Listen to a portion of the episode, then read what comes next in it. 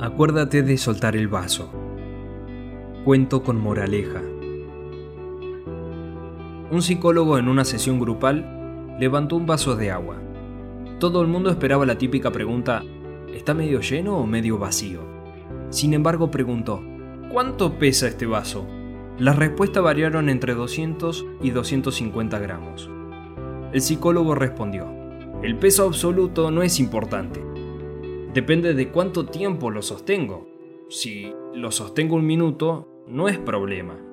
Si lo sostengo una hora, me dolerá el brazo. Si lo sostengo un día, mi brazo se entumecerá y paralizará. El peso del vaso no cambia, es siempre el mismo, pero cuanto más tiempo lo sujeto, más pesado y más difícil de soportar se vuelve.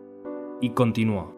Las preocupaciones, los pensamientos negativos, los rencores, el resentimiento, son como el vaso de agua. Si piensas en ellos un rato, no pasa nada. Si piensas en ellos todo el día, empiezan a doler. Y si piensas en ellos toda la semana, acabarás sintiéndote paralizado e incapaz de hacer nada.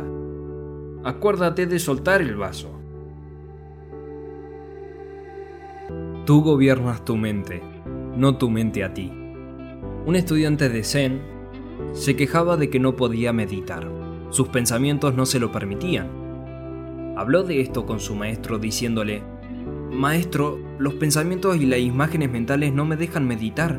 Cuando se van unos segundos, luego vuelven con más fuerza. No puedo meditar, no me dejan en paz. El maestro le dijo que esto dependía del mismo y que dejara de cavilar. No obstante, el estudiante seguía lamentándose de que los pensamientos no le dejaban en paz y que su mente estaba confusa.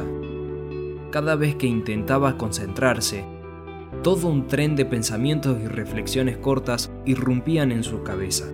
El maestro entonces le dijo, Bien, aferra esa cuchara y tenla en tu mano. Ahora siéntate y medita. El discípulo obedeció.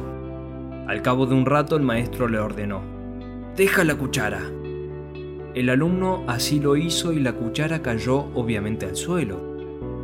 Miró a su maestro con estupor y éste le preguntó, Entonces, ahora dime, ¿quién agarraba a quién?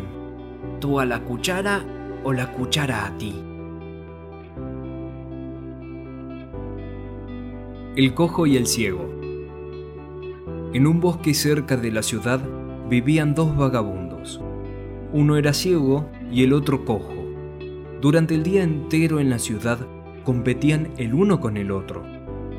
Pero una noche, sus chozas se incendiaron porque todo el bosque ardió. El ciego podía escapar, pero no podía ver hacia dónde correr.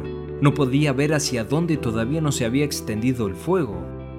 El cojo podía ver que aún existía la posibilidad de escapar, pero no podía salir corriendo. El fuego era demasiado rápido, salvaje. Así pues, lo único que podía ver con seguridad era que se acercaba el momento de la muerte. Los dos se dieron cuenta que se necesitaban el uno al otro. El cojo tuvo una repentina claridad. El otro hombre, el ciego, puede correr y yo puedo ver. Olvidaron toda su competitividad. En estos momentos críticos, en los cuales ambos se enfrentaron a la muerte, necesariamente se olvidaron de toda estúpida enemistad. Crearon una gran síntesis. El cojo puede ver y el ciego puede correr. Así salvaron sus vidas, y por salvarse naturalmente la vida, se hicieron amigos, dejaron su antagonismo.